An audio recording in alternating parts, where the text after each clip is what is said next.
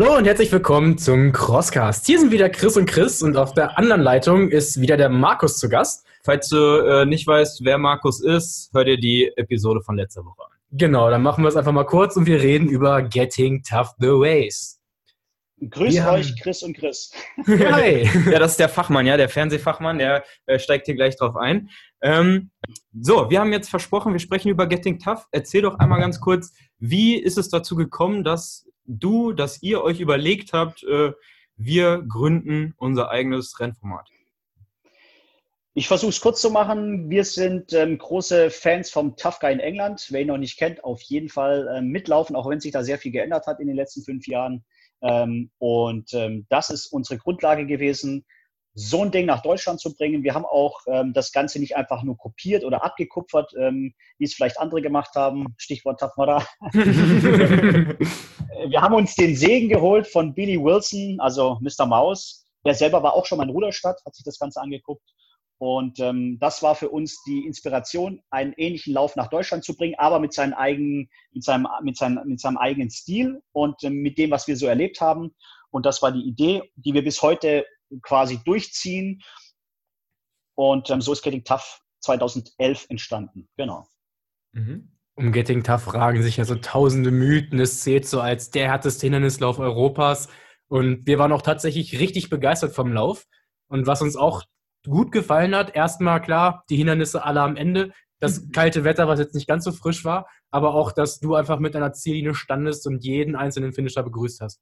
Also gehört für uns mit dazu das gehört für uns mit dazu. Ich meine, ähm, wir sind ja selber Hindernisläufer, waren Hindernisläufer und ähm, wir lieben den Sport einfach und ähm, wissen auch, was wir von unseren Teilnehmern da abverlangen, auch wenn wir nicht immer mitlaufen können. Ich bin tatsächlich im ersten Jahr bin ich mitgelaufen, um zu wissen, wie es sich anfühlt. Aber ist ja klar, wir sind in der, in der Aufbauphase das Ding schon fünfmal abgelaufen am Ende des Tages. Also wir sind ja nicht nur im Büro, wir sitzen ja nicht nur im Büro und planen das Ganze, sondern wir sind die ganze Woche auf Achse. Wir sind ein kleines Unternehmen, ja. Wir müssen selber äh, dafür sorgen, dass das Trassierband äh, na, gespannt wird, dass die Hindernisse aufgebaut werden. Ähm, daher haben wir da nicht nur von, schauen wir nicht nur von außen zu, sondern äh, wissen auch ganz genau, was wir da abverlangen von unseren Teilnehmern. Wer sind wir? Das ist äh, Michael Kalinowski. Ähm, ihm ist auch zu verdanken, dass der Lauf in Ruderstadt stattfindet. Wir hatten 2011 überlegt, wo sind die besten Voraussetzungen. Ich komme ja aus dem Stuttgarter Raum, er kommt aus Ruderstadt und ähm, da war dann relativ schnell, waren wir uns relativ schnell einig. Er hat da ähm, auch wirklich äh, gute Vorarbeit geleistet, dass wir nach Ruderstadt gehen. Ähm, da haben wir die Berge, da haben wir das Wasser, da haben wir eine Stadt, die mitspielt, was, was wirklich sehr wichtig ist. Und ähm, wir haben auch von dem, der Rückhalt der, der Leute, die da leben, ähm, wir haben ja gemerkt, die sind interessiert, die ziehen mit und dann haben wir gesagt, okay, machen wir das Ganze in Ruderstadt. Matsch ist unser Element. Wir wollen einmal deine Aufmerksamkeit nutzen, um ein neues Projekt von uns vorzustellen. Wie du wahrscheinlich mitbekommen hast, haben wir unseren eigenen Shop ins Leben gerufen, myocyear.de und dort wollen wir Produkte rund um OCR äh, ins Leben rufen. Den Anfang hat nach unserem Kalender unser Auto- und Outdoor-Aufkleber fürs Klettergerüst äh, Matsch ist unser Element Aufkleber gemacht. Und wir haben uns da ein bisschen was Cooles ausgedacht, weil wir den Support für den OCR bieten wollen. Wir wollen mit dem Podcast, mit dem Blog den Sport bekannt machen in der breiten Masse und natürlich dann auch den Leuten, die dabei sind und sich schon leidenschaftlich für einsetzen, wie Vereine, natürlich dann unterstützen. Genau. OCR First wir haben uns überlegt, was können wir tun, um Strukturen etc. zu ähm, supporten, die schon bestehen. Wir wollen jetzt keinen eigenen Verein gründen oder ähnliches. Das ist zeitlich für uns äh, aktuell nicht stemmbar. Deswegen haben wir uns einmal umgeguckt, haben den MC Pirate e.V. gefunden. Die sind in der Jugendarbeit äh, momentan schon sehr aktiv, haben 25 Jugendliche, die dort trainieren derzeit. Und deswegen haben wir uns ausgedacht, dass wir unsere Matches, unserem Element Sticker in Dreier-Sets verkaufen. Die kannst du inklusive aller Gebühren für 15 Euro erwerben und davon gehen 5 Euro an diesen Verein, an die Jugendförderung im OCA. Also, wenn du deinen Beitrag ähm, leisten möchtest, um den OCA-Sport voranzutreiben, um die Kinderförderung in Deutschland voranzutreiben, dann schau dich einmal um myoceyear.de Dort wirst du fündig. Danke für deinen Support. Außerdem zeigst du halt, wie cool du bist, weil du Aussialer bist. Ja, genau. Das Ding klebt auf fast allem, sieht unfassbar gut aus ja, und lässt sich natürlich von jedem ähm, gleich als Matschliebhaber outen. Also äh, Gespräche über deinen Sport sind da vorprogrammiert. Ja? Ich stelle mir das so vor, an deinem Klettergerüst draußen, an deinem Auto, wo kann man es noch draufkleben? Bitte nicht auf den Trainingspartner, weil die Dinger wirklich kleben wie Scheiße. Und besser Aber auf jeder Trainingsplan zum Beispiel. Ja, wenn du so ein Heftchen hast, kannst du es darauf kleben. Du wirst auf jeden Fall fündig. Schau dir das an. Und wir wünschen dir viel Spaß mit deinem Sticker und danke, dass du unsere Sache unterstützt. Für extra Konfetti einfach eine kurze Nachricht. Wie kam dann so die große Idee mit dem Massenstart, dem dicken Graben, wo du dann auch später nochmal durchlaufen kannst? Wir sind ja Kinder vom Tough Guy und kennen das äh, vom Tough Guy mit diesem Massenstart. Wir kennen den Massenstart auch von anderen Läufen zum Beispiel. Ähm, Habe ich vorhin schon mal einen genannt, äh, den Strongman Run. Was uns da überhaupt nicht gefallen hat, ist, alle Rennen versuchen zwar gleichzeitig loszulaufen, aber es ist so verengt, dass man, äh, man kann es eigentlich nicht Massenstart nennen, ne? weil nur die vorderen ein, zwei, 300 davon profitieren oder davon was haben, bist du an Position 5, 6.000 musst eine Dreiviertelstunde, brauchst du eine Dreiviertelstunde, um, dein, um aus deinem Gatter zu kommen. Ist in England auch so ein bisschen ein Problem gewesen, dass man erst aus diesen Gattern da rauskommen möchte. Und dann haben wir überlegt, wie schaffen wir es, möglichst gerecht für die, vor allen Dingen alle, die schnell laufen wollen, ähm, was zu schaffen. Und da kam uns diese Fläche, dieses Fußballfeld hatten wir damals im Kopf. Ähm, und dann haben wir die, die Fläche gefunden in Ruhestadt und dachten, ja, das ist genau der richtige äh, Standpunkt, was loszulassen. Und dann musst du natürlich überlegen, wie kriegt man es hin, dass du zum einen alle gleichzeitig loslaufen lässt, aber zum anderen auch eine gewisse Entzerrung hast, sonst ähm, kommst du ja nirgends mehr zurecht. Ne? Da hast du, kannst du keinen Trail mehr laufen und sonst auch nichts mehr laufen. Und da kam uns die Idee mit diesem Wassergraben, ähm, dass wir einen großen Wassergraben ziehen. Dann kam noch die Idee mit dem Kriechhindernis. Dann hat man auch ein bisschen was geschaffen für die Zuschauer, dass die, die da stehen, ähm, nicht in einer Minute weg sind, sondern dass man was zu gucken hat. Ähm, und so ist das äh, genau an den Punkt gekommen diese Zeremonie, was ihr auch in eurem Podcast angesprochen habt, dass ihr das nicht gleich gefunden habt, ähm, ist tatsächlich so, es ist äh, im ersten Jahr einfach so entstanden. Ähm, wir hatten im Festzelt ein paar Anweisungen gegeben, was passiert. Dann sind wir einfach losgelaufen und uns hat sich die ganze Meute angeschlossen, weil wir auch das noch nicht so richtig ausgeschildert hatten. Wo ist der Startbereich? Und ähm, so ist das dann entstanden und wir fanden das ganz geil, äh, gemeinschaftlich äh, zum Start zu laufen. Ja, also diese 1,2 Kilometer.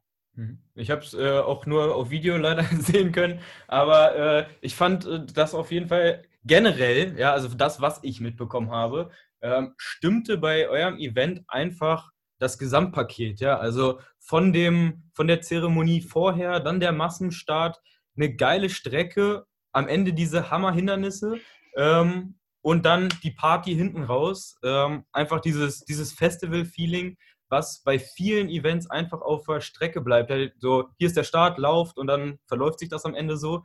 Ähm, das habt ihr einfach mega gut umgesetzt.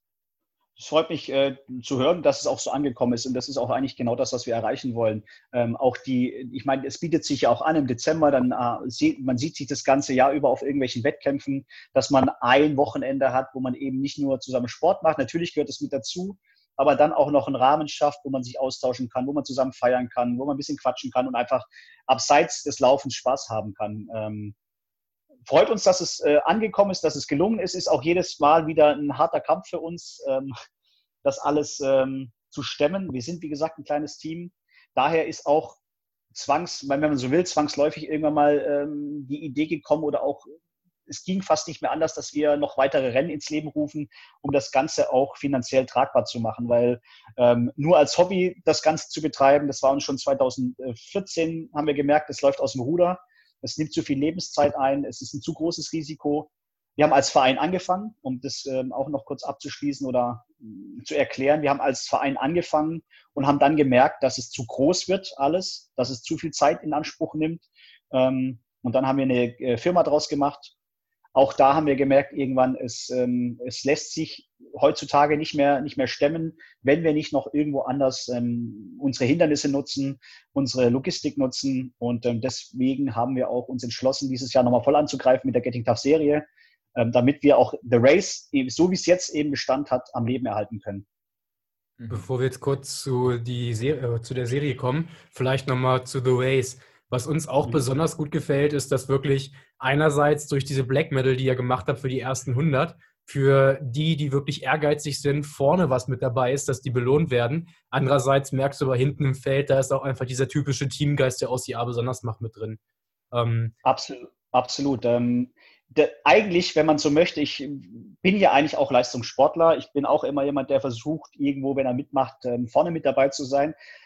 Aber der Sport wird nicht getragen von den, sagen wir mal, 50, 60, 70 Schnellläufern, sondern der wird von denen getragen, die eben bisschen länger brauchen, die das Ganze leben, denen es auch egal ist, wenn mal jemand an einem Hindernis, ähm, dem mal geholfen wird, ja, oder der ein Hindernis vielleicht anders nimmt. Ja, wir hatten auch ähm, uns mal überlegt, dass man, wie es bei manchen Hindernisläufen üblich ist, dass man Hindernisse auf eine ganz gewisse Art und Weise nehmen muss, ja, äh, geht für mich so ein bisschen am Grundgedanken vorbei und ähm, deshalb versuchen wir zum einen, den, wir sind ja selber Leistungssportler, denen ein bisschen was mitzugeben, aber der Fokus liegt nicht auf denen, sondern der Fokus liegt auf, äh, auf denen, die ein bisschen länger brauchen und ähm, das Ganze leben, ja, wenn man so möchte.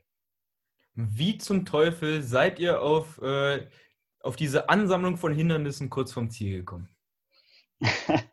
Auch das war, also ich fand es, man muss immer belegen, ne, was ist das Konzept? Ähm, machst du alle anderthalb Kilometer irgendein Hindernis? Baust du da irgendwie, versuchst du quasi überall was aufzubauen? Und ähm, wir, wir fanden das eigentlich ähm, die Idee ganz geil, dass man an ein paar einzelnen Punkten Hindernisse stellt, dass man dann eine anspruchsvolle Strecke hat und am Ende eben eine Ansammlung von Hindernissen hat, um den Leuten nochmal alles abzuverlangen. Wie, hat, wie, ihr, wie ihr das so schön beschrieben habt, ist es ja so, dass man, wenn man ähm, den ganzen, ganzen 20 Kilometer weglassen würde, und ähm, das Ganze im Sommer machen würde, wäre das Ganze eine spaßige Geschichte oder auch eine Sache, die jeder schaffen würde.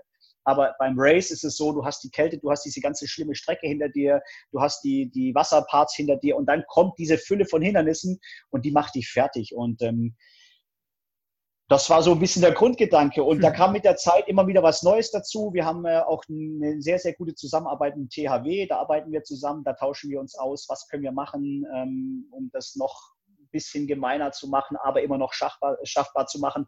Das ähm, ist ja auch wir bekommen immer Input von, von Teilnehmern, ist klar, das ist ja auch gut so. Ähm, aber wir müssen natürlich auch immer aufpassen, wo wir die Stellschrauben verdrehen. Es bringt nichts, wir haben jetzt schon drei Hangelhindernisse am Ende, das schaffen vielleicht noch 20, 25 Prozent und der Rest schafft es einfach nicht mehr. Und ähm, das ist nicht unsere Idee. Wir müssen halt immer schauen, was passt zum Race. Und da sind so Klassiker auch wenn ihr es nicht mögt, ja, wie zum Beispiel das Kriechen auf, auf, äh, auf Schotter, ähm, Sachen, die jeder schaffen kann, ja. Und, und ähm, da muss man halt immer schauen, dass wir Hindernisse aufbauen, die zum Race passen, vor allen Dingen am Ende. So. Das, das, das, fand ich, das fand ich wirklich besonders als jemand, der auch schon einige Hindernisse erprobt hat, viele Hindernisläufe ähm, machen, bauen immer größere, immer faszinierende Hindernisse und da mhm. sieht man einfach, du klatscht weiß nicht, wie viele Hindernisse da stehen, aber ich sage jetzt einfach mal, äh, wenn wir mal eine, eine, eine Reihe nehmen, so 20 einfache, an sich einfachere Hindernisse mhm. äh, wie über Reifen klettern äh, hintereinander, ja. Und äh, spätestens bei Reifenstapel Nummer 19 kriegst du einfach so das Kotzen. Ähm, ja, also selbst, selbst mit relativ im Einzelnen betrachten einfachen Elementen einfach so einen Knüppel dahin zu zaubern, ich vermute mal, die Idee kommt so aus dem World's Toughest Mudder, wo irgendwann dieses scheiß Schlammloch einfach nach 24 Stunden schon ein Hindernis ist. weil man es immer wieder, immer wieder, immer wieder machen muss. Und dann stellt man einfach einen Reifenstapel 30 Mal hin und gut ist. Ähm. Ja, wobei es, es ist vielleicht nicht ganz so einfach, wie sich das jetzt anhört, aber äh, es, wir hatten auch mal vor, am Ende einfach nur 25 Wände hinzustellen. Ähm, aber das war uns dann auch zu eintönig. Äh, Wäre sicher mal auch geil, würde sicher geil ausschauen, ne, wenn man mal einen ganzen Platz voll hat, nur mit Eskalierwänden. Aber wir wollen ja, dass die Teilnehmer auch wiederkommen. Ähm, wir haben ja auch dann, ich sag mal so was wie unsere ähm, Wände, unsere Pyramiden, die sind schon extrem, ja, die sind auch an der Grenze. Ähm, wir versuchen das schon zu mischen, ja, auch, dass wir die einfachen Sachen haben, klar, das sind äh, der Grundpfeiler, aber auf der anderen Seite auch noch irgendwie was Geiles haben, wo die Leute sich dran erinnern und sagen, ey, das war geil. Aber wie gesagt, man muss immer aufpassen, passt zum Race? Ist es noch sinnvoll? Man muss ja auch immer ein bisschen, wir, wir wägen immer ab, ist es von der Sicherheit noch äh, zu gewährleisten? Ähm, wir haben durchfrorene Leute, wir haben Leute mit Krämpfen, wir haben Leute, die nicht mehr richtig greifen können, ja.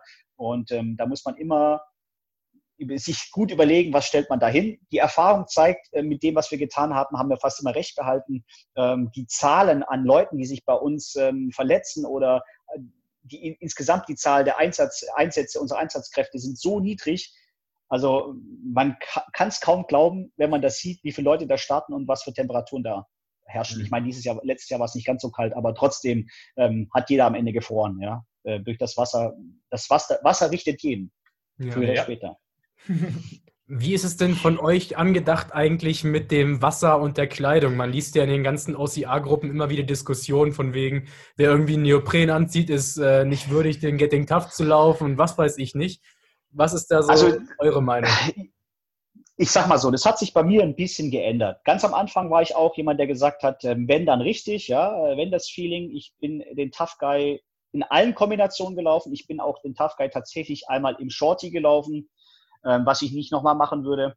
Ähm, aber ganz ehrlich, das muss jeder für sich selbst entscheiden und ähm, dass dann jemand sagt, ey, da ist eine Pussy oder sonst irgendwas, kann ich nicht nachvollziehen. Das äh, ist mir auch, um ehrlich zu sein, äh, ist mir das äh, ist mir persönlich das egal. Ne? Ich meine, Neopren, wenn du vorne gewinnen willst, die schnellen Jungs vorne, die haben das alle nicht an. Charles Franzke läuft nicht in Neopren, ein Hagen Groß ist auch nicht. Die haben vielleicht ähm, irgendwie was Neoprenartiges unter ihrem, unter ihrem Hemd, aber insgesamt nicht, weil das macht sie auf der Laufstrecke einfach langsam. Ähm, dass aber ein Teilnehmer, der fünf Stunden unterwegs ist, äh, vielleicht ein Shorty anhat oder eine Neoprenhose, kann ich absolut nachvollziehen. Wenn du fünf Stunden auf der Strecke bist, ja, wir hatten ein Jahr, da hatten wir minus zehn Grad, da bin ich eigentlich ganz froh drüber, dass man, äh, dass so viele dann mit einem Neopren-T-Shirt laufen. Sonst hätten wir noch mal ganz andere Einsatzzahlen. Ja. ja.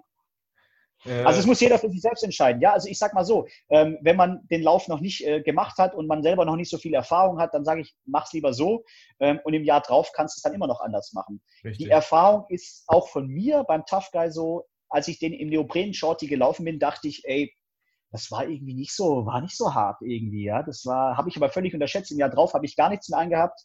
Und ähm, da bin ich richtig böse an meine Grenze gekommen. Wenn man, wenn man ausgebrannt ist, plus die Kälte, das kann einen schon ziemlich kaputt machen. Ja, ich finde das auch eine Erfahrungssache, eine Trainingssache. Man sollte sich auf so ein Event auf jeden Fall mal vorbereiten. Und wenn man es schafft, im, im Training seine 20 Kilometer dann auch bei ähnlichen Temperaturen ohne Wasser, man kann sich auch mal ins Wasser legen, aber ohne Wasser im T-Shirt und in kurzer Hose äh, zu bewältigen, ja, dann sollte das am Racetag auch klappen. Und so eine Badekappe Absolut. und so Handschuhe dabei haben, das ist äh, auf jeden Fall hilfreich und das kann man auch mal wegpacken, wenn man es nicht braucht. Ganz genau. Also, also zum einen sollte jeder selbst für sich entscheiden. Man kann das alles sehr, sehr gut trainieren. Ähm, ich habe das jahrelang gemacht. Also wenn man, wenn man anfängt früh mit kalten Duschen, wenn man im Training grundsätzlich ohne Handschuhe läuft, dann da gewöhnt man sich sehr, sehr schnell dran. Hat auch den Vorteil beim Laufen einfach, dass es einem nicht so warm wird, dass man schneller laufen kann. Und ähm, aber wie gesagt, das äh, soll jeder selber für sich entscheiden. Und wir würden auch niemand disqualifizieren, weil er im Neopren gelaufen ist. Wir hatten mal so eine Idee zu sagen, wir machen nochmal eine Wertung für die, die oberkörperfrei oder sowas laufen, aber ähm, da hast du, dann hast du wieder, dann, dann schürt man wieder was, was man auch nicht möchte. Ich möchte nicht die Leute, nicht die Leute kaputt spielen auf der Strecke. Ähm, sowas muss auch nicht sein, dass ein Wettbewerb entsteht. Wer ist jetzt der, der geilste Typ ähm, vom Race? Ähm, das soll jeder selbst für sich entscheiden. Gut. Äh, wir, wir, hatten, hatten mal ja, noch eine kuriose Geschichte am Rande. Wir hatten in unser Reglement aufgenommen 2014, dass man nicht barfuß laufen darf. Wir hatten äh, eine Feuerwehrtruppe, auch noch das, äh, eine Feuerwehrtruppe, die sind zu fünf gelaufen, oberkörperfrei, Schottenrock, barfuß. Da fanden wir es alle ganz lustig. Aber als sie ins Ziel gekommen sind, waren von den fünf vier völlig, völlig äh, out of order. Und ähm, zwei sind ins Krankenhaus gekommen. Bei dem einen hätte man beinahe den Zeh abnehmen müssen, weil einfach keine Haut mehr auf den Fußballen drauf war. Und ähm, wir können ja auch nicht garantieren, was auf den Strecken liegt. Ne? Also ist ja unabhängig davon, dass es kalt ist wie Sau. Ähm, Scherben, was weiß ich was. Ne? Wir laufen ja nicht auf sauberem, auf, auf sauberem Grund. Da laufst du, tappst du den Nagel rein, tappst du in die Schere rein, merkst es nicht, ne? weil es zu kalt ist und läufst dann noch weiter. Sowas muss ja wirklich nicht sein. Deswegen ähm, darf man The Race nicht barfuß laufen. ähm, du hat, wir hatten ja einen Kritikpunkt tatsächlich im Podcast angesprochen, wenn du dich daran erinnern kannst. Und das war diese ganze Plastikflut. Habt ihr ja, da irgendwas ich, geplant, irgendwie im nächsten Jahr zu verändern in der ich, Hinsicht oder die Gels zu verbieten oder? Da, äh, da, das seid ja nicht die Ersten. Also ich muss ganz ehrlich sagen, es hat mich auch selber überrascht. Wir hatten im ersten und im zweiten Jahr damit äh, sehr große Probleme. ähm, auch dann nachher, selbst ist ja auch klar, ne, mit allen Förstern und Waldbesitzern, dann haben wir das eigentlich ins Reglement aufgenommen, dass man disqualifiziert wird, wenn man sowas macht und ähm, sein Gel ins, äh, in die Pampa wirft. Hatten die Teilnehmer extra angeschrieben, ähm, hatten das auch äh, in jeder E-Mail drinstehen, bitte nehmt euer Zeug wieder mit, was eigentlich selbstverständlich sein sollte. Hat dann sehr, sehr gut geklappt. Ähm, bis vorletztes Jahr, muss man jetzt sagen. Und ähm, 2019 war es so, es waren halt auch tatsächlich sehr, sehr viele Ersttäter mit dabei, die zum ersten Mal gelaufen sind. Und es war das erste Mal wieder seit sechs Jahren, dass wir ähm, festgestellt haben, die Leute haben ihr, viele, viele Leute haben ihr Gel einfach irgendwie in die Pampa geschmissen, was scheiße ist, ja. Nicht nur für die Umwelt, auch für uns. Ähm, wir müssen uns dann als Verantwortliche natürlich mit allen Stellen auseinandersetzen. Die Anwohner sind natürlich nicht happy. Ähm, zu Recht, ja, muss man sagen, zu Recht. Ja. Und ähm, wir werden das Thema nochmal besprechen und angehen, aber letztendlich kann man den Leuten nur sagen, bitte macht es nicht und dann darauf hoffen, äh, dass man da so verständnisvoll ist und so weitsichtig ist, dass man es tatsächlich nicht macht. Man steckt leider nicht in allen Teilnehmern mit drin. Und ähm, ich hoffe, dadurch, dass wir die jetzt wieder vermehrt darauf hinweisen werden, gerade beim Race, dass wir das wieder in den Griff bekommen. Ja. Da können wir ja direkt mal sagen, ne, mit direkter Ansprache, lass deinen Müll nicht liegen. So. Du hast dein Gel auch irgendwo mit zu diesem Punkt auf der Strecke gebracht, also steck deine Scheißverpackung wieder dahin, wo du das Extra. rausgeholt hast. Ganz genau, ganz genau. Man hat, äh, ja, ich habe ich hab dieses Jahr, also ich habe es auch sowas noch nie erlebt. Ähm, beim Aufräumen habe ich halt echt in eine blöde Glasflasche reingetappt. Wie kann man, wie kann man als Läufer eine Glasflasche äh, als Trinkflasche mit auf die Strecke ja. nehmen?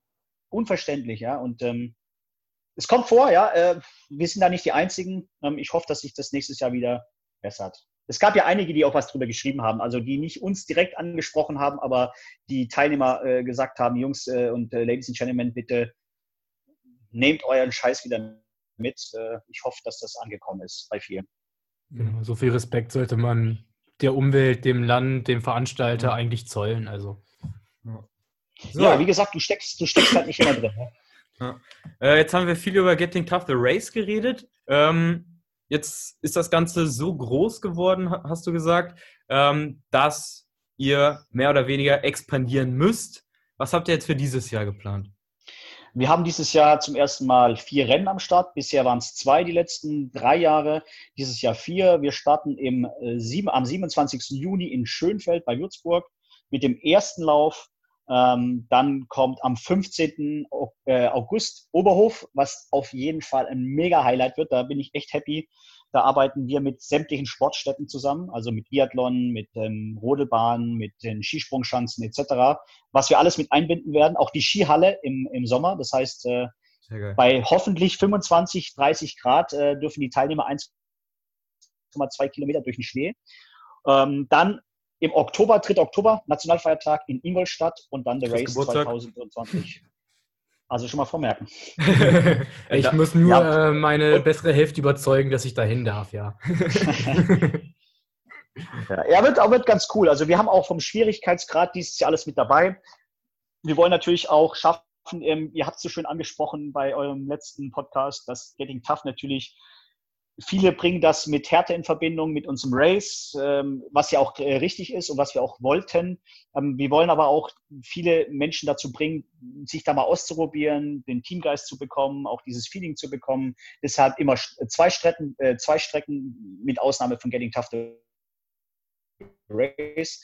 Immer eine kurze Strecke, sieben bis acht Kilometer und eine längere Strecke zwischen 16 und 24 Kilometer. Also das ist, das ist die Idee. Dazu kommt, ähm, was wir noch gar nicht veröffentlicht haben bisher, wir werden ähm, den Kids Run ziemlich stark ähm, voranbringen. Wir werden ähm, bei jedem Lauf, selbst beim Race, einen Kids-Lauf anbieten dieses Jahr mhm. und ähm, werden 2021 einen eigenen Kids, also einen reinen Kidslauf noch mit ins Programm aufnehmen. Da haben wir die, Lo äh, die Location auch schon, darf sie allerdings noch nicht verraten. Aber genau. richtig geile Sache. Also gerade das, äh, für uns ist ja auch immer wichtig. Wir haben ja auch immer gesagt, so Veranstalter X ist nicht scheiße, weil er leicht ist, sondern Veranstalter X bietet halt die Möglichkeit, jedem den Einstieg in den Hindernislauf. Und gerade auch äh, Family Races sind immer sehr gefragt, wenn man dann seine Kleinen mitnehmen möchte. Und deswegen Absolut. schöne Sache, dass er damit rangeht. Ich bin ja selber Papa, habe zwei, zwei kleine Mädels, die sind jetzt vier und ähm, ich kann es auch gut verstehen. Ne? Man, man ähm, kann ja als, äh, na, egal ob es jetzt äh, Mann oder Frau ist, nicht immer sagen, ey, pass auf, ich fahre jetzt zum Wochenende zum Sport und ihr schaut, wo ihr bleibt, sondern ähm, ich finde das eigentlich ganz schön, wenn man als Familie dahin gehen kann. Jeder hat seinen Spaß, die Kids haben ihren Spaß, die, die Eltern haben ihren Spaß. Und ähm, gerade beim Hindernislaufen, ich meine, wie oft wurde uns schon gesagt, dass Hindernislauf äh, nur so eine kurze Geschichte ist, ne? die wird dann wieder sterben. Aber ich glaube gerade, dass mit den Kids Run, wo ich nicht immer der Fan davon war, muss ich ganz ehrlich zugeben, ähm, hat das jetzt nochmal eine ganz andere Qualität bekommen. Und da muss man sich über die nächsten Jahre sicher keine Sorgen machen über den Nachwuchs und über die Teilnehmerzahlen. Also alles in allem ist das eine, eine, eine sehr schöne Entwicklung. Ja, und was, was ist eigentlich geiler? Also ich hätte mir als äh, kleines Kind nichts Besseres vorstellen können, als durch den Matsch zu kriechen, über irgendwelche Sachen drüber zu klettern, auf einem Panzer zu stehen. naja, damals hatte und ich andere Gedanken, weil ich gerne gegessen habe, aber... und, und, dann noch mit den Eltern, ne? das kommt ja noch dazu. Das ja. sind ja nicht nur, dass die Kids das machen, sondern genau. dass die Kids ihre Eltern sehen, wie sie das machen. Ähm, wir sind auch eine andere Generation. Ich meine, ich bin ja selber schon ein alter Sack. Jetzt bin ich 41. Wenn ich mal überlege, so mit äh, 15, 16 hätte ich nie gedacht, dass ich überhaupt so alt werde. Jetzt bin ich so alt und ähm, bin ganz froh, dass ich äh, äh, das da meinen Kindern auch noch bieten kann und ähm, die mir zugucken können, wie ich irgendwie so, so, so einen Spaß da habe bei sowas. Ab wie vielen Jahren wird der Kids Run dann offen sein? Wir, wir haben zwei Strecken, einmal eine sehr kurze 800 bis Kilo, äh, 800 Meter bis einen Kilometer. Da darf man tatsächlich schon ab drei mitmachen, wenn man das möchte, ähm, bis acht und dann die längere Strecke zwischen neun und 15. Genau. Und ab 16 kann man ja die normalen Getting Tough Läufe machen. Ist für die Serie geplant, dass wirklich jeder Standort irgendwie so eine Besonderheit hat, wie jetzt die Skipiste oder The Wayside, einfach im Winter die Kälte mit dem Freibad? Genau, das ist die Idee. Wir haben ähm, in, in Schönfeld steht die Strecke noch nicht äh, ganz safe, also nicht ganz fertig. Wir sind da noch ein bisschen rumtüfteln. Letztes Jahr war das alles sehr, sehr knapp. Wir mussten den Standort wechseln. Das hat verschiedene Gründe gehabt. Und da hatten wir eine Strecke, die, sag mal, nicht 100% ideal war. Wir hatten zu viel, für meinen Geschmack, zu viel ähm, Teerboden. Das wird abgeändert aktuell. Ähm, dann Oberhof, ganz klar, die Sportstätten, habe ich ja schon erwähnt. Und in Ingolstadt ist es die Wakeboard-Anlage. Wir haben da echt eine richtig schöne Anlage plus Kiesgrube. Also eine richtig, richtig spannende und ähm, ja, interessante Strecke mit sehr viel Wassereinheiten äh, in Ingolstadt. Bin ich ganz happy drüber. gut rausgefunden. Also, Mega, ja. Chris, Christopher ist eh auch, äh, auch ein geiler Typ. Ich meine, der ist ähm, jemand, der auch aus der Szene kommt, ist sehr, sehr erfolgreich. Er ist beim Race zweimal hintereinander Fünfter geworden äh, weiß auch, denke ich, was, äh, was, was die Teilnehmer wollen und ähm, in welche Richtung es gehen soll, ist auch ein, ein junger Wilder. Äh, bin ich ganz happy drüber, dass er bei uns mit im Team ist, gerade in Ingolstadt, ja. Ja, bei Christopher muss ich einfach nur an seine lockere Art denken, wie er nach acht Stunden einfach immer noch fröhlich grinsend uns überrundet hat und gesagt, hey, Chris Cross, ich lauf mal weiter, tschüss. 80, 80 Kilometer in acht Stunden und er lacht immer noch. Ja, ja so, solche Leute braucht man. Okay, ähm, und genau. ich glaube, noch neu, beziehungsweise dadurch, dass die Events nicht stattgefunden haben, aber äh, als kleines Highlight wird die ähm, Elite-Serie auch ausgeweitet auf die anderen Events. Ist das richtig? Also wir haben eine Serienwertung dieses Jahr dabei. Das heißt, ähm, es gibt am Racetag noch, wir haben ja eh so, ich sag mal, wir schaffen einen Anreiz dadurch, wir hatten es kurz angesprochen mit der schwarzen Veteranmedaille. Wir haben für die Top 100 die schwarze Medaille und für alle, die fünfmal das Race laufen, gibt es die Veteranmedaille. Und die ist äh, sehr, sehr wichtig für viele Teilnehmer, die dabei sind. Ähm, die wollen nach fünf Jahren diese, diese hochwertige, geile Medaille haben. Und ähm, dieses Jahr machen wir das bei der Serienwertung kommt noch dazu. Das heißt, läufst du alle vier Läufe, bekommst du beim Race noch eine fünfte für die Serienwertung. Ähm, wir sind mit Charles Franzke im Gespräch, ähm, eine Elite-Wertung zu machen, werden die reine Elite-Wertung allerdings erst 2021 an den Start bringen. Wir wollen das dann auch äh, so machen, dass es Hand und Fuß hat und sind jetzt schon in Gesprächen mit Sponsoren, damit wir sagen können, ey, es gibt einen Anreiz auch für die, für die schnellen Leute da mitzumachen. Ähm, aber da kann ich jetzt noch nicht so viel äh, zu verraten. Da ist äh, Wissen was im Gange, aber 2021 kommt die reine Elite-Wertung. Dieses Jahr noch nicht. Okay, gut zu wissen. Sowohl wie mehr Läufe, wie wir gehört haben. Ne? Genau. Ähm, ich meine, dann ist es auch so, es ist immer besser, fünf, sechs Läufe zu haben, dass man sagt, man muss als Teilnehmer nicht alle laufen, sondern man hat eine Streichwertung. Ähm, nicht jeder hat immer Zeit an einem Tag. Deswegen ist es auch schwierig, gerade für die Elite zu sagen, ihr müsst die vier laufen und wenn ihr einen auslasst, seid ihr raus. Äh, wir wollten auch eigentlich, dass man, dass man ein bis zwei Streichevents hat. Vier kommen in die Wertung. Natürlich, Race ist Pflicht. Ähm, ist ja dann auch das anspruchsvollste Rennen von allem. Ähm, und ich denke, da werden wir was Schönes äh, auf die Beine gestellt bekommen bis 21. Orientiert ihr euch auch ein bisschen nördlicher oder bleibt das alles im Süden? Jetzt muss ich mal gucken, ist gerade vom ähm, ganz im Norden. Wir, wir hatten eine äh, sehr interessante Location tatsächlich an der Ostsee. Ähm, ist dann aber in den ersten Gesprächen schon zum Scheitern gekommen, weil wir das Gefühl hatten, dass, dass wir da mit der zuständigen Behörden auf, also dass wir da einfach nicht glücklich werden. Und wenn du in den ersten Gesprächen schon merkst, äh, es läuft nicht ganz so rund und sie verstehen nicht, was du möchtest, dann kann man es in dem Bereich gleich knicken, dann hast du nur Ärger. Ähm, die Regionen müssen da mitziehen. Jetzt ist der Ton gerade weg, wahrscheinlich deine Kopfhörer. Statt da an Menschen nach Ruderstadt bringen und was das auch für die ganze Hotellerie bedeutet und für die Gastronomie bedeutet, ähm, das ist ein Zweig. Ja? Und ähm, das sollte glaube, man dann deine, auch. Ich glaube, dein, dein, dein, dein Akku ist gleich leer. Du, du bist immer mal wieder weg. Das Telefon hat geklingelt. Ah. Ach so. ähm, genau, was ich eigentlich sagen wollte, ist, äh, wir müssen auch ein bisschen schauen, ähm, dass, dass dass die Region das wirklich will, uns unterstützt, ähm, egal ob wir jetzt als Veranstalter von Getting Tough oder auch in Spartan Race, in Tough Mudder oder sonst wer, die wissen das alle. In Spartan Race hat es noch optimiert, ja. Die gehen an Standorte und ähm, werden da, gehen nur an Standorte, wo sie auch tatsächlich ähm, finanziell unterstützt werden. Was nicht so verkehrt ist, letztlich äh, ist das ein, ein, ein, Ding, was, was der Stadt sehr viel Geld bringt, der Gemeinde sehr viel Geld bringt.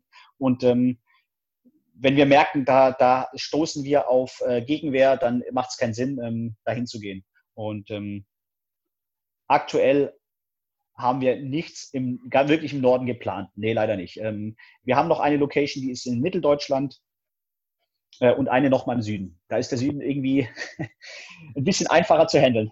Für uns zumindest. Außer es ist jetzt natürlich jemand, der hört uns zu und kommt aus der Region und sagt, ey, ich habe so eine geile Location für euch. Da ist alles mit dabei und ich unterstütze euch äh, mit den Behördengängen. Dann gucken wir uns das natürlich an. Wie sexy ist denn das Thema Behördengänge? Wie viele Behördengänge musst du denn machen für so einen Lauf? Das heißt, dass man wirklich mal merkt, jeder kennt das, wenn man mit seinem Perso, ich habe, glaube ich, äh, vier Jahre lang mein Perso nicht beantragt, weil ich da keinen Bock zu hatte auf den Behördengang. Ähm, wie viel gehört dazu an so einen trockenen Aufgaben dann bei Orga? Das ist ähm, ja immer wieder aufs Neue spannend, muss ich dazu sagen es kommt jetzt auch drauf an. Ich meine, beim Race ist es ja nicht nur in Ruderstadt drin, sondern wir gehen raus aus Ruderstadt, was dann gleich bedeutet auch, dass der Landkreis mit dabei sein muss. Ähm, da ist es aber so, wir haben eine echt tolle Struktur da. Der Landkreis unterstützt uns, die Stadt unterstützt uns. Trotzdem sind sehr, sehr viele Gänge zur Stadt notwendig. Viele Verträge müssen geschlossen werden. Es muss sehr, sehr viel beachtet werden. Ähm, wenn wir bei einem neuen Standort sind, ähm, sind das ja sehr viele Behördengänge. Also du kennst jedes Amt von innen, sagst du. Vielleicht nicht jedes, aber so einige. Mittlerweile, äh, man wird ja auch, ähm, man darf, man wird ja, man wächst ja. Ne? Ich bin kein gelernter Eventmanager, ich bin kein gelernter Eventfachmann. Am Anfang, ähm, ich bin Sportler, bin auch ein, früher ein bisschen emotionaler gewesen bei Dingen. Mittlerweile bin ich jetzt schon echt, ja, wir sind jetzt im zehnten Jahr fast. Da wird man kennt man das so ein bisschen. Ja, man nimmt nicht immer alles persönlich. Ähm, auch man sollte Dinge nicht immer so emotionalisieren. Ähm, und letztlich machen die meisten ja auch nur ihren Job, muss man dazu sagen. Wenn man so den Sport noch nicht kennt und noch nie in Berührung kam mit OCR und hört dann eben, was da so abverlangt wird, dann ist es für viele Menschen erstmal so ein, hier passiert irgendwas, hier bricht, hier bricht Krieg aus, hier gibt es Tote, mhm. hier gibt es Verletzte. Das muss man aus den Köpfen rauskriegen. Es ist natürlich jetzt einfacher. Ähm, jeder hat irgendwo schon mal von dem Tough Mudder gehört, von dem Spartan Race gehört, von dem Hindernislauf gehört. Es gibt ja so, so viele, viele Vereine, viele kleine Läufe machen sowas. Ähm, es ist einfacher geworden. Ähm, trotz allem muss man auch da immer mal wieder, mal wieder Überzeugungsarbeit leisten. Die Hindernisse sind alle vom TÜV abgenommen, oder? Es, es gibt äh, in dem Bereich keinen TÜV. Natürlich gibt es in jeder Region irgendjemand, der das abnimmt von der Stadt, der sagt, ähm, das passt so. Wir persönlich machen das tatsächlich ähm, sehr pflichtbewusst.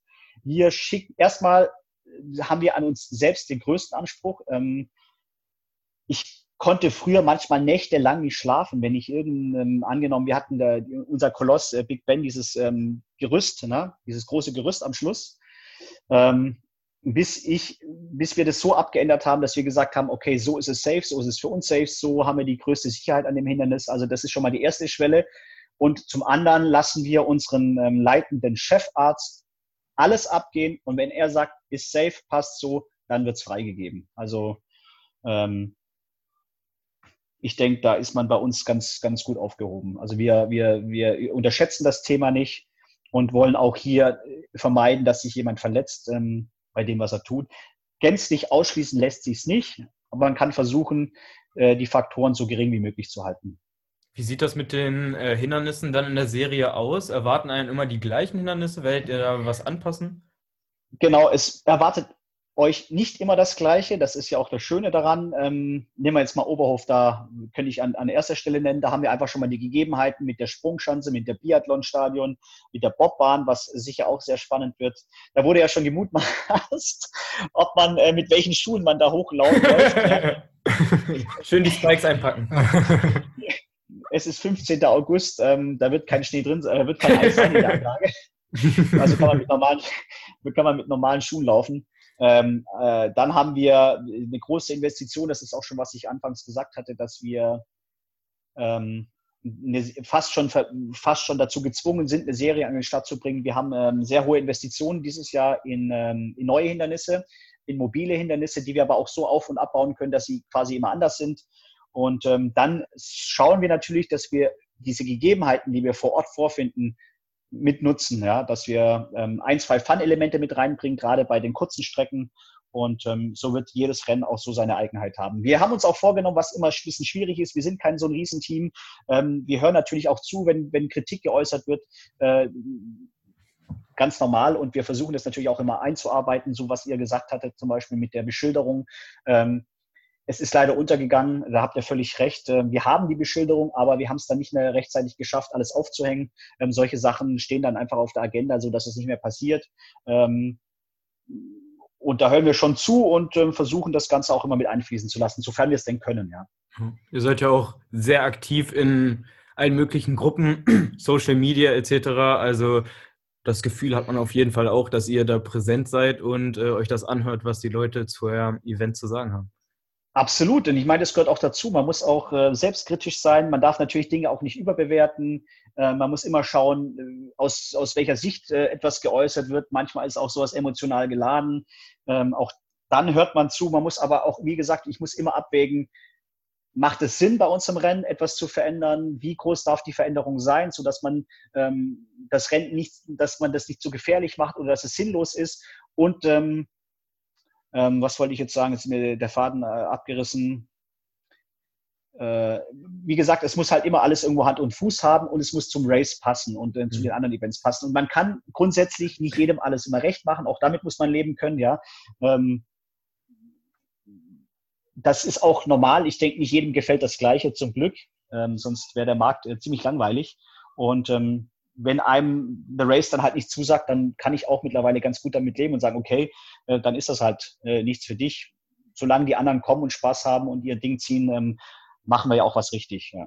ja, richtig. Habt ihr euch für die Events auch sowas Besonderes überlegt, wie dieses eine Mal mit diesem Ninja-Band oder sowas, äh, wenn man irgendwie bestimmte Hindernisse absolviert ohne Fail oder so?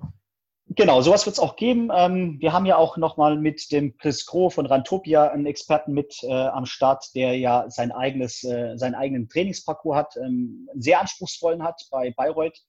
Und ähm, er ist ja auch mit dem Team und hat uns ein, zwei Hindernisse gezaubert, die sehr anspruchsvoll sind. Und da werden wir sicher auch dieses Jahr nochmal ein, zwei dazu bekommen.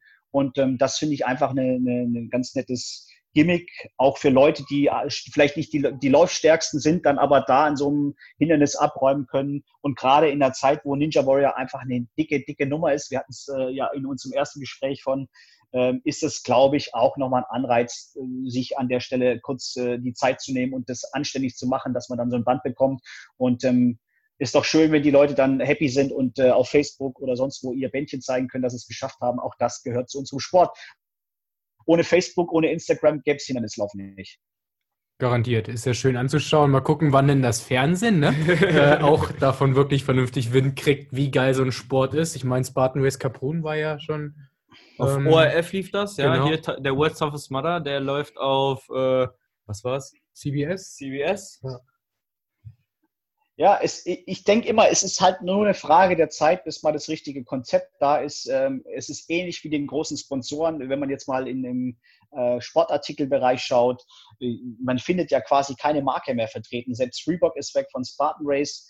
Ähm, wenn man die Zahlen sich aber anschaut von einem Marathonlauf und die Zahlen von dem Hindernislaufsport, dann ist es mir ein Rätsel, wie, wie Firmen das, wie Firmen wie Adidas, Puma oder sonst was nicht auf den Zug aufspringen. Ähm, auch wenn man die Zielgruppe anschaut, wir können es ja relativ äh, gut festlegen. Ähm, wir haben bei Getting Tough die Hauptteilnehmergruppe und mit Abstand die Hauptteilnehmergruppe ist zwischen 32 und 45, also stehen mitten im Leben, haben ihren Job, haben ihre Familie, ähm, haben Kohle, wenn man so will, und trotzdem findet man keinen anständigen Sportartikelhersteller, der auf, äh, auf den, den Zug aufspringt. Also für mich völlig unverständlich.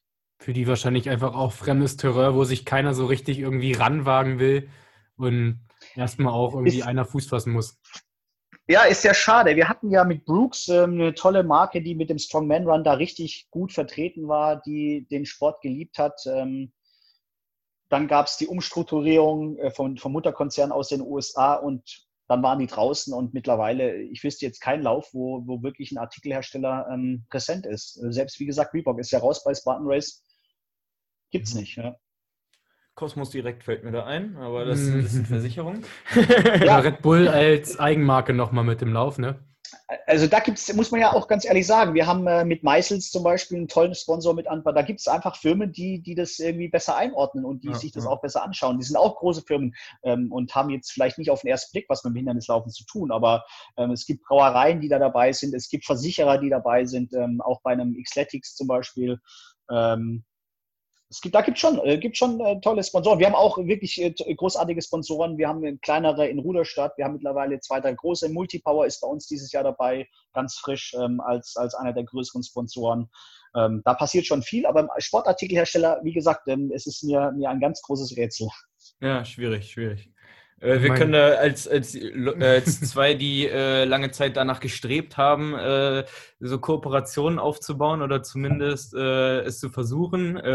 Alle möglichen Branchen äh, ist es relativ einfach, ähm, da mal Fuß zu fassen, aber bei Sportartikeln äh, kriegt man meistens nicht mal eine Antwort. Ja? Also sehr komisch. Und vor allem auch für die ganzen Elite-Sportler im Sport äh, sehr schade, dass sie ähm, ich meine, so ein paar Schuhe, so ein bisschen so Laufoutfit und so, das ist das, was denen ja am meisten hilft, neben äh, den, äh, den Startgeldern für, für die Läufe. Ähm, schade für die, dass sie da nicht diese Förderung oder viele nicht diese Förderung bekommen. Das wird so lange nicht passieren, bis jemand aus, dem, äh, aus diesem Marketingbereich selber Athlet ist und äh, in irgendeiner Form verstrickt ist mit dem anderen Veranstalter, befürchte ich, wird das nicht passieren. Aber zum Glück, zum Glück sind wir ja da nicht ähm, 100% darauf angewiesen. Es wäre halt schön, äh, wenn da mal einer mitziehen würde. Wäre halt auch für die Außenwerbung natürlich wieder ganz Genau. cool. Dann erreicht man wieder viel, viel mehr Menschen. Vielleicht passiert es irgendwann, wer weiß es. Aber Thema Sponsoring, Unterstützung, Hilfe. Wie ist das denn bei euch mit freiwilligen Helfern? Wie kann ich freiwilliger Helfer werden? Wie werden die entlohnt entsprechend? Und was muss ich dafür können mitbringen? Also wir haben ähm, in, im Bereich äh, Ruderstadt ähm, ist es, ähm, da brauchen wir einfach sehr, sehr viele, äh, die uns unterstützen auf der Strecke, ähm, im Aufbau. Äh, da haben wir das Glück, dass wir mit ähm, Schulen zusammenarbeiten, sehr erfolgreich, äh, mit Vereinen zusammenarbeiten. Ähm, da sind wir recht gut aufgestellt. Generell ist es bei uns möglich, als Volontier dabei zu sein über unsere Homepage www.gettingtough.de gibt es einen extra Link, kann man sich äh, anmelden bzw. anfragen. Und in der Regel machen wir es so, es gibt den, äh, den, den Startplatz für einen, einen Lauf deiner Wahl und ähm, dann vor Ort natürlich die Verpflegung. Ähm, mehr ist es dann auch nicht, aber mehr kann man auch nicht bieten. Ähm, es ist ja auch immer für, für Volunteers spannend, da einen Einblick zu haben. Und ähm, im nächsten Rennen dann umsonst starten zu können, ist ja auch nicht so verkehrt. Genau, man hat auf jeden Fall einen geilen Tag an der Strecke. Wir waren auch schon öfter mal Volontier. Und äh, man sieht das ganze, äh, den ganzen Hindernislauf mal von der anderen Seite, was auch echt spannend ist. Von daher können wir das nur empfehlen, sich da auch mal zu engagieren. Auch wenn man Genau, sich selbst noch ich- nicht getraut hat, einfach mal als, guck dir das doch einfach mal an, direkt auf der Strecke und die Leute, die vorbeilaufen, sagen dann einfach alles das. Genau. Und ähm, gerade die Teilnehmer, also gerade die Volunteers, die sich dann äh, explizit darüber angemeldet haben, äh, es ist ja auch echt immer wieder schön zu sehen, wenn Teilnehmer über Volunteers sprechen, die sie motiviert haben auf der Strecke, nur weil sie eine Musikbox dabei hatten und ähm, die angefeuert haben. Das bleibt äh, bei den Leuten in den Köpfen. Ja. Oder was ihr angesprochen hattet, ähm, unsere Teestation, die wir ja quasi gar nicht, ähm, damit haben wir gar nichts zu tun. Das sind einfach Anwohner, die Tee kochen für die Teilnehmer, weil ihnen das Spaß macht, weil die äh, den, den, den Teilnehmern was Gutes tun wollen. Und sowas bleibt hängen bei den Teilnehmern. Die machen das mit Freude, mit Herzblut und das kommt an bei den, bei den Teilnehmern. Ich meine, ich selber kenne das ja auch. Ja. Ich bin ähm, zweimal in Uingen 24 Stunden gelaufen. Ähm, stupide 600 Meter, 24 Stunden lang und da habe ich mich über jeden gefreut, der nachts um drei da stand, ähm, eine Musikbox dabei hatte oder wenn er einfach nur gesagt hat, äh, komm, halt durch, mach weiter. Äh, Ja. Sowas bleibt in Erinnerung. Das ist, äh, finde ich, ähm, gehört auch zu dem Sport irgendwie dazu. Hm, auf jeden Fall. Äh, wie kannst du dir den Hype um Getting Tough erklären? Was habt ihr getan, damit Getting Tough das ist, was es in den Köpfen vieler Leute ist? Ich denke, das hat äh, stark damit zu tun von unserer Anfangszeit, dass wir selber halt auch wirklich bei jedem Event am Start waren, dass die ähm, gesehen haben, dass viele gesehen haben, das sind nicht nur einfach irgendwelche Veranstalter, die sich zusammengetan haben, die jetzt ähm, auf den Zug mit aufspringen, sondern dass die selber wissen, was sie da tun. Die waren sehr, sehr erfolgreich. Ähm, gerade in den ersten vier, fünf Jahren vom Hindernislaufen. Wir haben alle Läufe mitgemacht, auch sehr erfolgreich mitgemacht. Und ähm, ich denke, dass wir auch sehr nahbar sind, dass man uns anschreiben kann, ähm, dass man vor Ort uns sieht, dass man mit uns sprechen kann und dass Getting Tough the Race einfach auch nicht nur äh, Palaver ist, sondern dass es wirklich eine harte Nuss ist. Ähm, ich denke, ähm, das sind alles so Faktoren, die da mit reinspielen und ähm, dass wir uns in der Hinsicht nicht zum Negativen verändert haben, sondern das genauso ausleben, wie wir es vor fünf, sechs, sieben Jahren gemacht haben. Vielleicht natürlich mit mehr Routine und auch mit mehr Erfahrung, aber das Herzblut ähm, hat, hat sich nicht verändert. Ja, als Teilnehmer kann ich das auf jeden Fall sagen. Man merkt, das ist auf jeden Fall ein Event von Sportlern für Sportler. Auch alleine das Teilnehmerfeld, ja, das, die ganze OCR-Community kommt da nochmal zusammen. Ähm, man hat sich wirklich gefühlt wie auf so einer Weihnachtsfeier. Äh, und da auf jeden Fall auch nochmal Danke an dich, dass du da so ein Event auf die Beine gestellt hast, was endlich mal über den Durchschnitt, über den Mainstream äh, da zielt, um äh, ja einfach auch mal was Krasses auf die Beine zu stellen und nicht sowas wie wir tanzen hier im Kreis und jeder kann mitmachen. Und die Teilnehmerzahlen geben ja recht, ne? Das ist es. Natürlich sind wir auch, letztlich sind wir ein Unternehmen. Ja, wir müssen auch schauen, dass wir unsere Teilnehmerzahlen bekommen.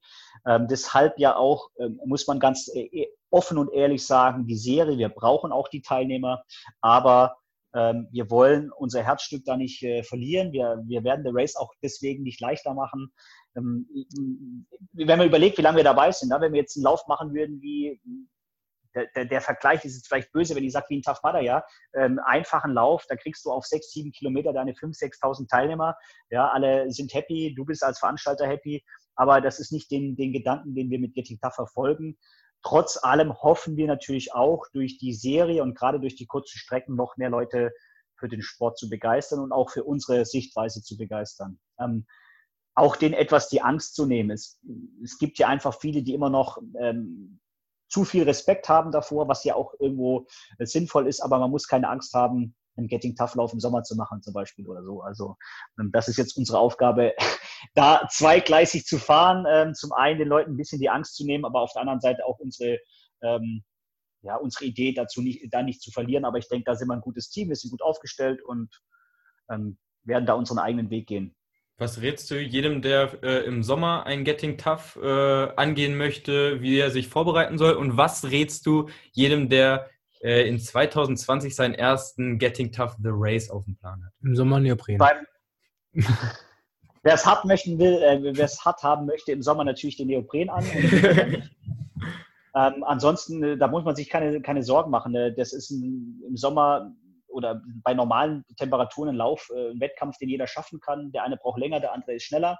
Im Winter ist es tatsächlich so, ähm, man sollte rechtzeitig anfangen, sich mit der Kälte auseinanderzusetzen. Ganz klassisch kalt duschen, ähm, auch mal draußen laufen gehen, wenn es kalt ist, ja, nicht nur ins Gym gehen und aufs Laufband stellen, sondern wirklich rausgehen, wenn es kalt ist, sich langsam dran gewöhnen, dann schafft man das.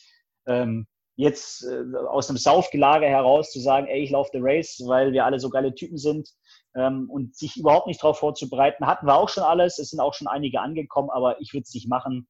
Ähm, etwas Vorbereitung sollte dann schon sein. Dann hat man auch ein bisschen Spaß bei dem Lauf und äh, muss nicht auf halber Strecke aufhören oder aufhören im Freibad.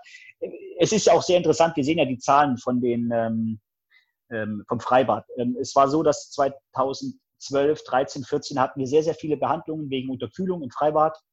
Die Zahlen sind trotz steigender Zahlen insgesamt zurückgegangen. Das zeigt uns auch, ähm, zum einen bereiten die Leute sich besser darauf vor, zum anderen aber ähm, laufen mehr im Neopren. Ja, das hat sich dann auch rumgesprochen, was auch okay ist. Aber ähm, im Großen und Ganzen, Getting Tough the Race lebt von der Kälte.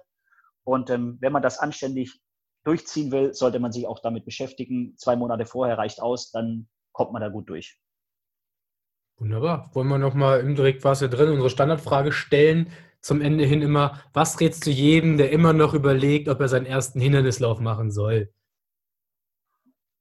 das Ding ist wie im Leben grundsätzlich nicht schieben, sondern machen. Wenn man immer nur sich was vornimmt und sich nicht, uns nicht durchzieht, kommt man nicht an sein Ziel. Ähm, auf was wartet man? Ja, also ich, ähm, ich erlebe das ja auch in meinem Umfeld immer wieder in, sagen wir jetzt bei einem Wettkampf wie die Beast Games, ja, ich bin noch nicht so weit, ähm, ich bin nicht so gut, ich blamier mich. Das ist alles äh, Quatsch. Wenn man was machen möchte, dann, dann sollte man es auch tun und nicht schieben, anmelden, mitmachen. Besser machen kann man es immer. Aber wichtig ist, dass man den ersten Schritt macht. Also nicht lange überlegen, anmelden, durchziehen, Spaß haben. Und dann wird es so sein, ihr werdet Feuer fangen und dann wiederkommen.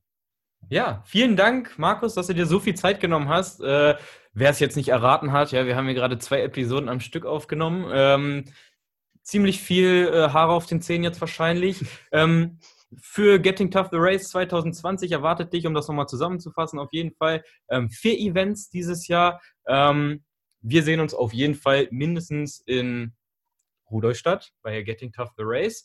Äh, über den 3. Oktober müssen wir nochmal reden. Ich möchte ihn nämlich unbedingt äh, in Tütü mit Schärpe und Krone äh, durch den Matsch laufen sehen. Ich habe da noch eine Rechnung offen. genau, das hat er nämlich mit mir letztes Jahr gemacht. Ähm, 2021, die Elite-Serie wird, äh, wird kommen und Kids Races. Und noch weitere Rennen. Und noch weitere Rennen, ja, hoffentlich äh, in näherer Distanz zu uns. Gut, an dieser Stelle nochmal herzlichen Dank. Jungs, es war mir eine Freude. Ich höre auch schon, meine, meine, Kids rufen schon nach mir, deshalb wird genau. Zeit. Ja. Wir, wir äh, hören jetzt auch auf. Äh, wir wünschen dir da draußen ähm, einen schönen weiteren Tag. Ich hoffe, du konntest hier einiges mitnehmen. Sehr inspirierende Persönlichkeit. Ähm, wir wünschen euch eine geile Woche. Klotzt ordentlich was weg. In diesem Sinne, euer Team Chris Cross. Tschüssi. Habt eine schöne Zeit. Tschüssinger.